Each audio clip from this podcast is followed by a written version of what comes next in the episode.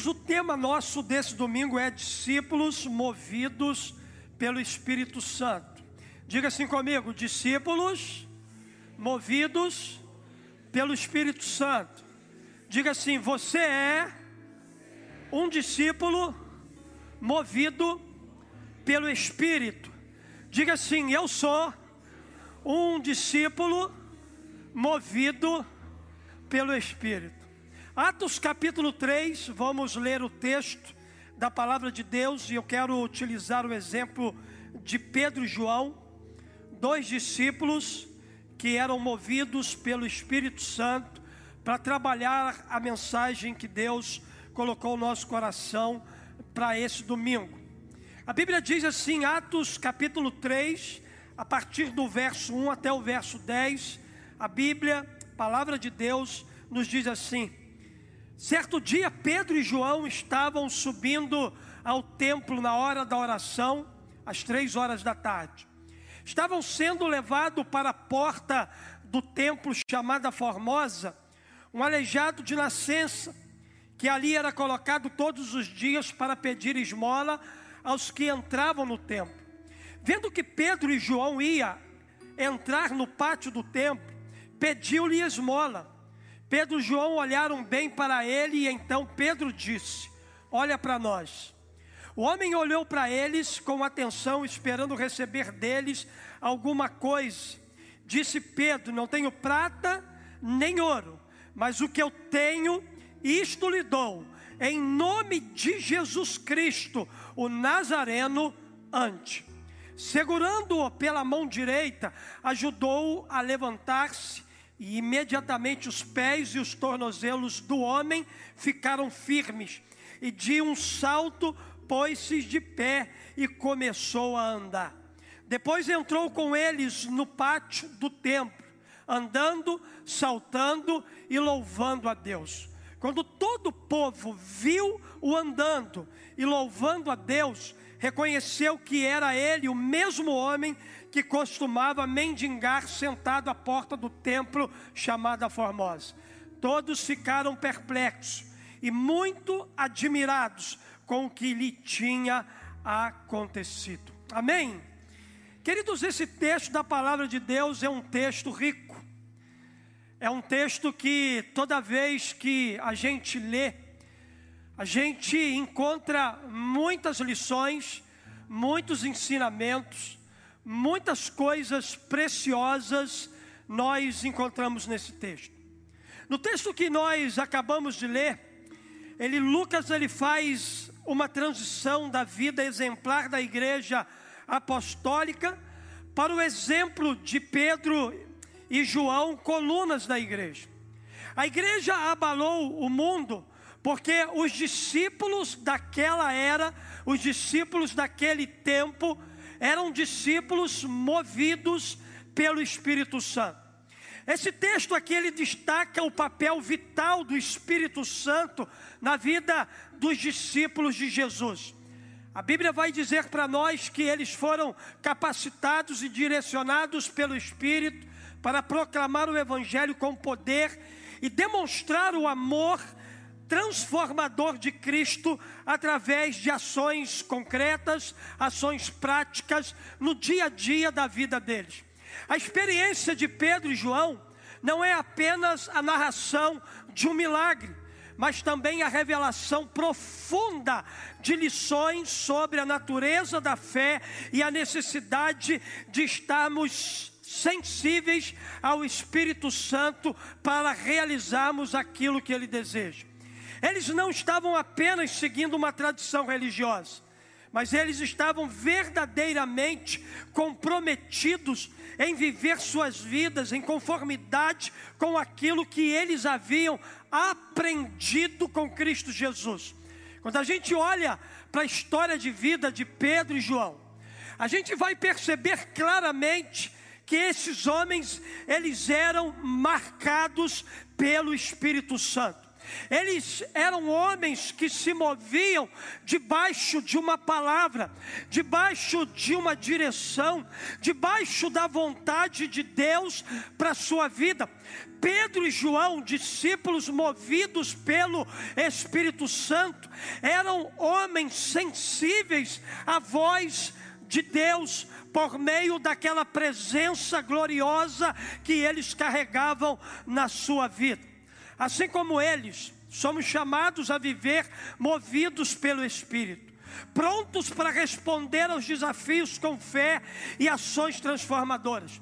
Por isso que nessa manhã, queridos, eu quero é, olhar para esse texto eu quero olhar para essa experiência, porque mais do que uma experiência de milagre, mais do que uma experiência sobrenatural, esse texto ele carrega lições profundas para nós nesse tempo.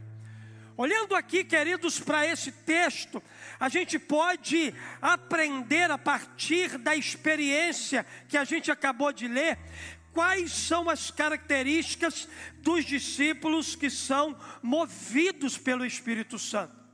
Uma das coisas que Deus deseja também nesse tempo é que cada um que teve uma experiência com Cristo, cada um que nasceu de novo, cada um que decidiu se tornar seguidor de Cristo Jesus, essa pessoa, ela também recebeu o Espírito Santo no dia da tua conversão.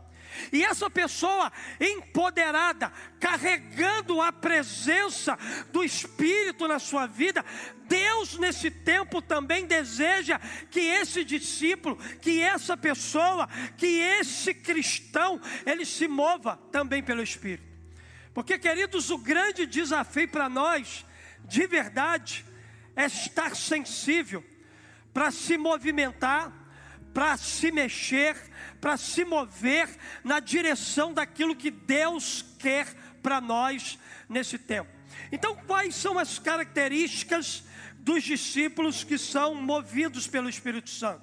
Quando eu olho aqui para esse texto, eu aprendo algumas lições. A primeira delas é que discípulos movidos pelo Espírito têm uma vida comprometida com oração. Porque não tem como a gente se mover pelo Espírito se a gente não tiver uma vida comprometida com a oração. A Bíblia diz para nós aqui, nos versos, no verso 1, o seguinte: certo dia, Pedro e João estavam subindo ao templo na hora da oração, às três horas da tarde. Na verdade, a oração era prioridade na vida dos apóstolos. Constantemente você vai perceber que esses homens eles tinham um relacionamento com Jesus. Em Atos capítulo 1, verso 14, você vai encontrar eles orando para receber a promessa do Pai. Lá em Atos capítulo 4, verso 31, diante da ameaça do sinédrio, você vai encontrar os discípulos orando e pedindo mais intrepidez para pregar e foi através dessa ação deles, dessa atitude deles, que o mundo foi completamente abalado. Pedro e João, eles tinham uma vida de oração.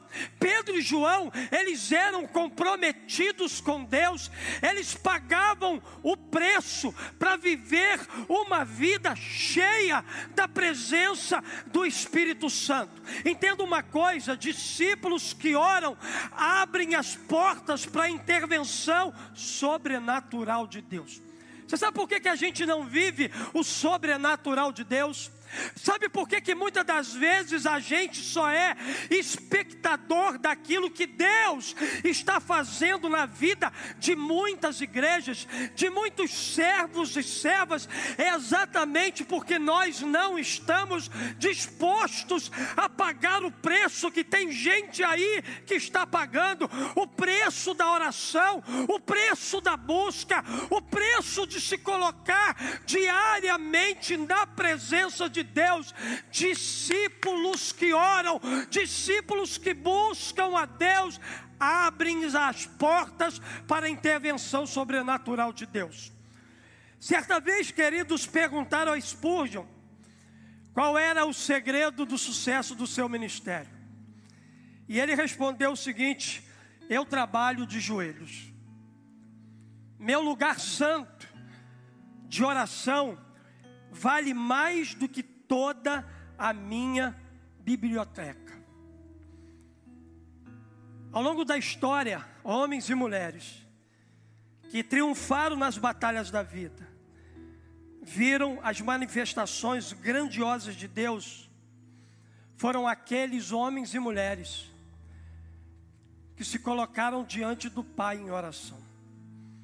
Homens e mulheres que buscaram pela presença. Homens e mulheres que se dobraram diante de Deus para clamar, para buscar muito mais da sua presença. Foi assim com os reis Josafá e Ezequias no reino de Judá. Foi assim com Neemias, foi assim com Jesus, foi assim com os apóstolos. Precisa ser assim com cada um de nós. Uma igreja ora, cresce, se fortalece quando os discípulos de Jesus são homens e mulheres de Deus, discípulos movidos pelo Espírito Santo, têm uma vida comprometida com oração, porque eles compreenderam que é no secreto que a intimidade com o Pai se desenvolve. A intimidade com o Pai se desenvolve no secreto. A intimidade com o Pai se desenvolve no nosso tempo diário de relacionamento com a presença do Senhor. É no secreto que a gente permite que o nosso relacionamento com Deus seja aprofundado, seja enraizado, seja dinâmico, seja criativo, seja apaixonante. É no secreto com Deus que a gente se reabastece para enfrentar as lutas da vida. É no secreto com Deus que a gente tem intimidade, que a gente adquire o empoderamento exatamente para a gente se mover de acordo com o Espírito nos lugares que Ele nos levar. A grande pergunta é: como está a sua vida de oração? Como está a sua vida no secreto com Deus? Você tem buscado cada vez mais ao Senhor? Você tem orado, você tem se colocado diante do Pai e clamado cada vez mais pela Sua presença? Porque, de acordo com Atos capítulo 3, eu aprendo que discípulos movidos pelo Espírito têm uma vida comprometida com a oração. Mas há também uma segunda lição que eu aprendo aqui. Eu aprendo que discípulos movidos pelo Espírito tem uma vida respaldada pelo exemplo. Aqui a Bíblia vai dizer para nós, nos versos de número 2, 3, 4 e 5, o seguinte: estava sendo levado para a porta do templo chamada Formosa, um aleijado de nascença, que ali era colocado todos os dias para pedir esmolas aos que entravam no templo. Vendo que Pedro e João ia entrar no pátio do templo, pediu-lhe esmola. Pedro e João olharam bem para ele, então Pedro disse: Olhe para nós. E o homem olhou para eles com atenção, esperando receber deles alguma coisa. A Bíblia diz para nós que era três horas da tarde, prestes a começar uma reunião de oração no templo. E a Bíblia diz que Pedro e João estavam passando quando o paralítico pediu a eles uma esmola. Pedro, juntamente com João, imediatamente disse àquele homem: Olha para nós. É interessante, queridos, que geralmente a nossa teologia costuma dizer o seguinte: não olhe para nós, olhe para Jesus, não olhe para a minha vida, porque a minha vida é falha olhe para Jesus. Mas a gente precisa entender que quando a gente tenta desfocar o olhar das pessoas de nós, quando na verdade a gente deveria é, se utilizar da, da fala que Pedro e João se utilizou. Olha para mim, olha para nós, Muitas das vezes a gente quer transferir para Jesus algo que Jesus quer que o outro veja em nós, que faz parte da vida dele na nossa vida. Mas muitas das vezes a gente quer transferir isso, dizendo: olha para Jesus, não olha para mim não, porque eu sou falho, não olha para o homem não, porque ele é falho, olha para Jesus. Mas, querido, a gente precisa entender que Deus nos colocou aqui nessa terra para a gente refletir a imagem e a semelhança de Cristo. Quando Pedro e João pediu para aquele paralítico olhar para eles, eles não estavam chamando a atenção para si, mas eles estavam fazendo com que aquele paralítico enxergasse Jesus na vida deles. Quando ele disse aqui: olhe para nós, olhe para nós, eles estavam convidando aquele homem para enxergar Jesus na vida deles. Mas nós, a nossa teologia, nos ensina a falar, não olhe para nós, olhe para Jesus, não olhe para os crentes, porque eles são falhos, mas olhe para Jesus. E quando a gente age assim, nós somos comparados por Jesus com a conduta dos fariseus, homens religiosos do seu tempo. Mateus capítulo 23, versos de 1 a 3, a Bíblia vai dizer assim: Então Jesus disse à multidão e aos seus discípulos: os mestres da lei e os fariseus se assentam na cadeira de Moisés, obedecem-lhe, fazem, façam tudo o que lhes dizem, mas não façam o que eles fazem, pois não praticam o que pregam. Discípulos movidos pelo Espírito não transferem para os outros a sua responsabilidade de ser um agente de transformação de Jesus aqui nessa terra. A Bíblia diz para nós que Pedro e João eram movidos pelo Espírito e por isso eles podiam dizer ao paralítico: olhe para nós. Por quê? Porque nós somos a imagem e a semelhança de Jesus de Nazaré. Nós somos representantes de Cristo Jesus aqui nessa terra. Diante, queridos, desse fato, dessa realidade, será que a gente pode dizer ao mundo como igreja, olhe para nós? Será que os pais eles podem dizer aos filhos: olhe para nós? Será que os patrões podem dizer aos seus empregados: olhem para nós? Será que os empregados podem dizer para os seus patrões: olhem para nós? Será que o estudante na sua sala, na sua sala de aula, ele pode dizer: olhe para nós? Será que as células da nossa igreja podem dizer para a sua rua: olhe para nós? Será que cada um de nós que estamos aqui nessa manhã podemos dizer: olhe para nós, olhe para mim? A Bíblia diz que Pedro e João não apenas pregavam sobre o reino de Deus, mas eles viviam de acordo com os ensinamentos e exemplos deixados por Jesus. Eles refletiam uma fé inabalável no poder de Deus e por isso eles possuíam autoridade para dizer para o paralítico: olhe para nós. Você tem sobre a sua vida uma autoridade. Você carrega dentro da sua vida a maior autoridade dessa terra. Então você tem sim condição para dizer para aqueles que vão cruzar o teu caminho, vão cruzar a tua história. Você tem autoridade, sim, igreja, para dizer para eles: olha para nós. Porque não existe discípulo movido pelo Espírito cuja vida não seja respaldada pelo exemplo. Mas infelizmente hoje há um grande abismo entre o que a gente fala e o que a gente faz, entre o nosso discurso e a nossa vida, entre a doutrina e a prática. Porém, discípulos movidos pelo Espírito têm uma vida respaldada pelo exemplo e fazem toda a diferença quando passam pela vida de alguém. Que nessa semana Deus nos permita viver experiências semelhantes às experiências de Pedro e João. Que Deus nos permita a entrar na porta formosa desse tempo e encontrar gente paralítica que vai nos pedir alguma coisa e a gente vai dizer para elas: olha para nós.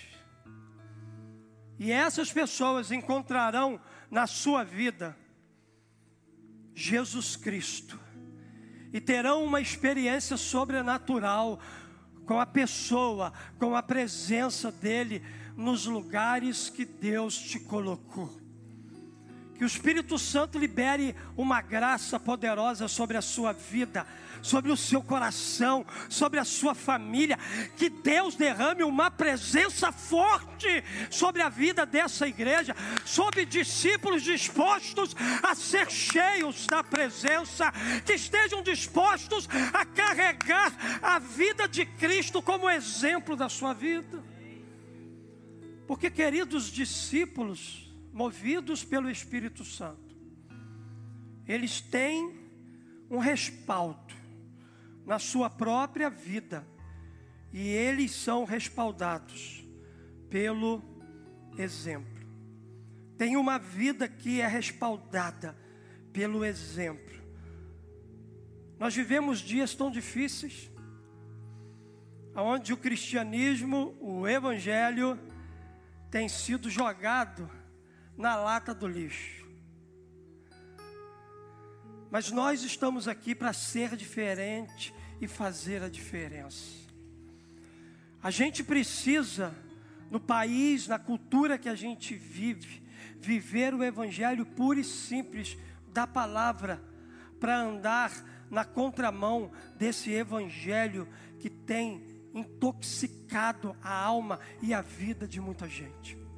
Jesus nos levantou nesse tempo, irmãos, para a gente realmente com cara e coragem dizer assim: olhe para nós.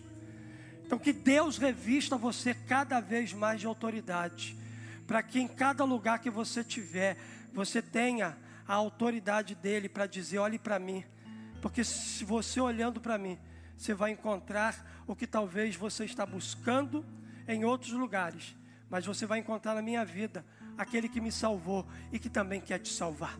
A terceira verdade que eu aprendo com esse texto de Atos, capítulo 3, é que discípulos movidos pelo Espírito têm uma vida com evidências de poder.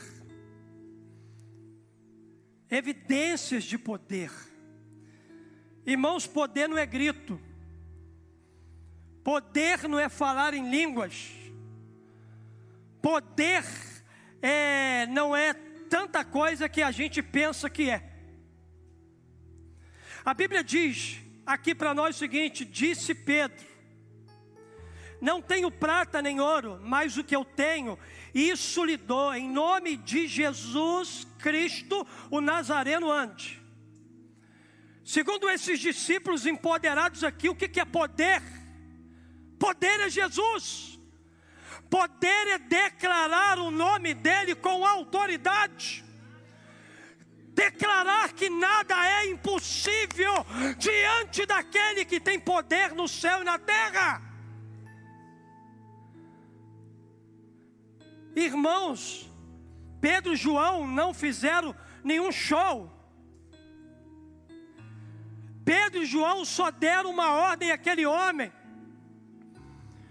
Pedro e João não estavam nem aí para chamar a atenção das pessoas, para que as pessoas comprovassem que eles tinham poder do Espírito sobre a vida dele, como muita gente hoje tem feito. Tem muita gente hoje que está se promovendo em cima do nome de Jesus, demonstrando uma autoridade que talvez nem tenha. Eu e você não estamos aqui, irmãos, para entrevistar diabo demônios, Satanás. Eu e você não estamos aqui para ficar fazendo um monte de coisa mística. Eu e você estamos aqui para evidenciar o nome que tem todo o poder no céu e na terra. A Bíblia diz que Pedro e João chegaram diante daquele homem e disse assim: Olha só, eu não tenho nem prata, eu não tenho Pois o que eu tenho, isso eu te dou. Em nome de Jesus, levanta e anda. Isso é poder. E a Bíblia diz que segurando-o pela mão direita, ajudou a se levantar. Imediatamente os pés e os tornozelos do homem ficaram firmes. E de um salto pôs de pé e começou a andar. Depois entrou com eles no pátio do templo, andando, saltando e louvando a Deus. Gente que você vai usar o nome de Cristo Jesus sobre a vida dela, vai começar a andar, vai começar a viver um tempo de milagres na vida dela. Gente que você vai segurar a mão, que você vai tocar, que você vai levantar, que você vai colocar de pé. É gente que vai chegar aqui nesse lugar andando, saltando e louvando a Deus, por causa do nome de Jesus. Há poder no nome de Jesus, há autoridade no nome de Jesus. Irmãos, o texto diz que o mendigo pediu uma esmola e recebeu um milagre. Tem gente aí nos pedindo tanta coisa. Irmãos, usa a sua autoridade e o nome de Jesus, porque eles estão vindo a nós pedindo uma coisa e vão sair da nossa presença com uma coisa muito melhor que é Jesus Cristo. Pedro não tinha prata nem ouro, mas ele tinha poder. Hoje, a igreja tem prata e ouro, mas lhe falta o que? Poder. Lhe falta autoridade. Pastor, ela não tem, ela tem, só que ela não acessa. Ela não toma posse dessa autoridade, desse nome. Irmãos, é o nome dele que faz cego enxergar, que faz surdo ouvir, é o nome dele que faz paralítico andar, é o nome dele que cura gente de depressão, é o nome dele que tira as pessoas do vale do pânico e do medo, é o nome dele que ergue aquele que está cansado e abatido, é o nome dele que levanta você para triunfar e vencer na autoridade do nome de Cristo Jesus, é o nome dele que tem poder no céu e na terra, toda autoridade foi dada a Cristo Jesus, toda a autoridade de Cristo Jesus foi transferida para cada um de nós. Mas hoje a igreja tem prata e ouro, mas não tem poder. A Bíblia diz que o poder não estava em Pedro. A Bíblia diz para nós que o poder estava no nome de Jesus, ou seja, em uma suprema autoridade. Não tem gente que ora mais forte do que você, não. Não tem gente melhor do que você em nada, em nada, irmão. Talvez esse que esteja no nível mais acima é alguém que tenha um relacionamento que você não tem com Cristo. Porque o dia que você tiver, o dia que você acessar, o dia que você tomar posse, o dia que você entender que há poder no nome de Cristo Jesus e usar essa autoridade, aquilo que você carrega na sua vida, ah, meu irmão, ninguém vai segurar você. Ninguém será capaz de parar você. Ninguém será capaz de inibir você na sua jornada. Uma das coisas mais lindas aqui, também que eu aprendo nesse texto, que o poder sim era de Cristo, mas as mãos que levantaram aquele paralítico foram de Pedro. O poder é de Cristo, mas é a mão da igreja que vai levantar gente nesse bairro. É a mão da igreja que vai tocar para curar. É a mão da igreja que vai tocar e vai mudar, pastora, essa nação. Joga essa bandeira para cá. É a mão da igreja nesse país que vai mudar a história dessa nação. Ei, essa nação será mudada pela igreja de Jesus aqui ainda nessa terra. Deus está trabalhando, Deus está se movendo, Deus está ouvindo as nossas orações, Deus está trabalhando, ainda que a gente perceba que as coisas não estão acontecendo do nosso jeito. Ei, não vai acontecer do meu jeito, do teu jeito. O que vai acontecer nessa nação será o jeito de Deus. É a igreja que vai tocar na, nessa nação com autoridade e com o poder do nome de Jesus. Pedro entendeu o poder é de Cristo. Então, em nome de Jesus Nazaré, levanta e anda. O poder de Cristo, Júnior Bahia. Mas quem tocou o paralítico? A igreja. Deus deu autoridade a gente para a gente tocar paralíticos e fazê-los andar. Essa demonstração de poder não só confirma a autoridade divina operando através dos discípulos, mas também ilustra a manifestação tangível do Espírito Santo na vida daqueles que o seguem. A evidência de poder na vida dos discípulos reflete a continuidade do ministério de Jesus através da igreja. Assim como Jesus realizava milagres para demonstrar o poder do reino de Deus, os discípulos continuaram essa obra capacitados pelo Espírito Santo. Isso nos lembra que, como discípulos de Cristo hoje, também somos chamados para sermos instrumentos do seu poder e graça no mundo completamente caído pelo pecado. O poder está em Cristo. Você que tem Cristo Jesus na sua vida e se move como um discípulo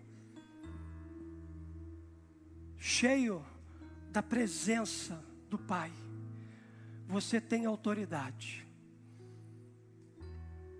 para se movimentar pelos lugares que Deus quer que você se movimente, para fazer a obra que Ele quer que você faça. Olhando para esse texto, nós aprendemos aqui pelo menos três verdades até agora. Primeira verdade que discípulos movidos pelo Espírito têm uma vida comprometida com a oração. Segunda verdade, discípulos movidos pelo Espírito têm uma vida respaldada pelo exemplo. Terceiro, uma vida discípulos movidos pelo Espírito têm uma vida com evidência de poder, mas quarto e último lugar, eu aprendo que discípulos movidos pelo Espírito têm uma vida cheia de compaixão. A Bíblia diz para nós aqui, nos versos 6 e 7, disse Pedro: Não tenho prata nem ouro, mas o que tenho, isso te dou, em nome de Jesus Cristo Nazareno, ande, segurando-o pela mão direita, ajudou-o a levantar-se imediatamente, os pés e os tornozelos do homem ficaram firmes. Uma das coisas mais lindas desse texto é a compaixão daqueles discípulos. Pedro e João demonstram compaixão e não apenas religiosidade. A Bíblia diz para nós que eles interromperam o exercício espiritual deles da oração, da oração tradicional do seu tempo, do seu povo, que era às três horas da tarde, para se envolverem com o paralítico na porta do templo. E tem gente que só quer ficar enfurnada dentro de um quarto orando, orando, lendo Bíblia, lendo livro, esquecendo tudo ao seu redor. Esse homem aqui, ele teve a sensibilidade de entender que Jesus não morreu por uma, por uma tradição religiosa, por uma cultura religiosa. Jesus morreu por gente. E naquele momento, pessoas era mais importante do que oração. Pessoas era mais importante do que ler a Bíblia. Pessoas era mais importante do que ler um livro. Pessoas era mais importante. Eles não agiram como o sacerdote e o levita da parábola do bom samaritano que você conhece. O sacerdote e o levita passaram de largo daquele homem, por quê? Porque o ritual religioso deles naquele momento era mais importante do que resgatar aquele que estava caído. Há muitos religiosos que vão passar pela sua vida, mas depois da religiosidade, Deus enviará um bom samaritano. Deus enviará gente que vai te ajudar, que vai tocar em você, que vai te tirar dessa lama, que vai cuidar das suas feridas, que vai tratar de você, que vai te abençoar. A verdade é que muitos que se dizem discípulos de Jesus fecham os olhos para as necessidades, porque dão mais valor ao ritual do que as pessoas.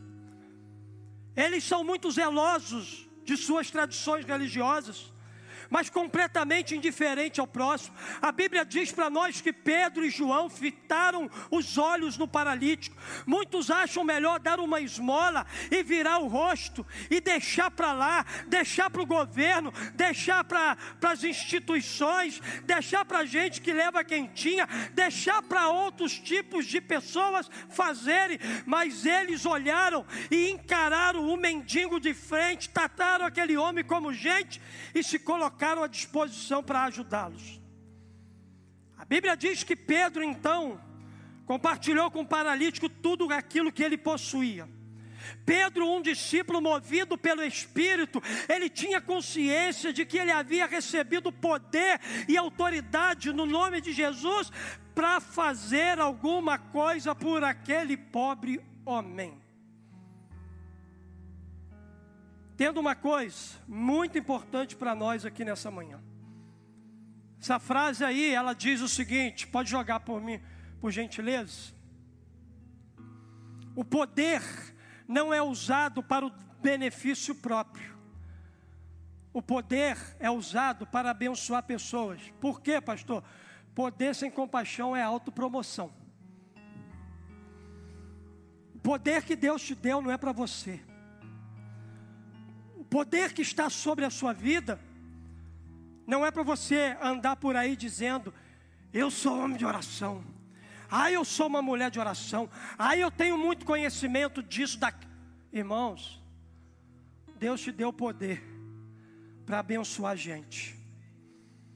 Deus te deu o poder de ser um intercessor para você orar por gente doente e essa gente doente ser curada. Deus te deu o poder do conhecimento, exatamente você pegar todo o conhecimento que você tem para abençoar a vida de pessoas pela palavra. A gente poderia citar muitas coisas aqui, mas o que a gente mais vê aí é gente se autopromovendo com aquilo que Deus confiou a ela, deu a ela. Os seus dons, a capacitação espiritual, a presença que você carrega, não é para a autopromoção sua, mas é para a promoção do alto, é para que Deus seja glorificado, exaltado aqui nesse lugar. Pedro e João não apenas viram o homem coxo, mas eles foram tocados por sua condição e motivados em agir para o benefício daquele homem. Essa compaixão os levou a responder à necessidade do homem de uma maneira prática e significativa, demonstrando o amor de Cristo em ação. Assim, são os discípulos movidos pelo Espírito Santo. Eles agem de maneira compassiva para abençoar a vida de gente que precisa muito mas precisa muito da autoridade que você tem no nome de Cristo Jesus. Fica de pé no seu lugar, por gentileza. Nós estamos encerrando a nossa celebração.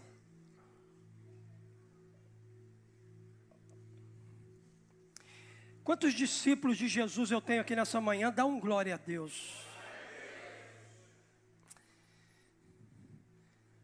Quantos que estão aqui que têm a consciência? Pastor, eu tenho a consciência que eu carrego a presença. deixa seu lugar e vem aqui à frente.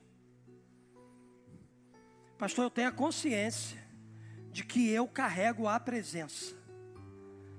A presença do Espírito está em mim. Pastor, eu tenho o Espírito Santo. Talvez você não tenha o dom de línguas, como alguns têm. Mas você tem o Espírito Santo. Não é só porque você não fala em língua que não significa que você não tem o Espírito Santo. Você tem, você carrega. Tem uma marca dentro de você. Você carrega a presença, você carrega o Espírito. Você é um discípulo de Jesus? Se a sua resposta ela for positiva, responda uma segunda pergunta. Qual é a pergunta, pastor? Sua vida dá sinais de que você é movido pelo Espírito Santo? Pensa aí. Minha vida dá sinais de que eu sou movido pelo Espírito.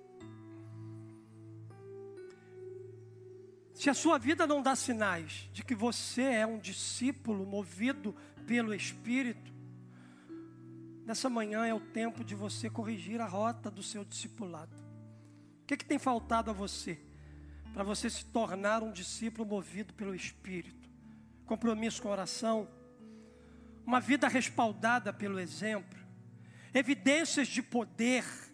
Compaixão pelas pessoas. Há muitos paralíticos aguardando um milagre que virá das suas mãos quando você se posicionar como um discípulo movido pelo Espírito Santo.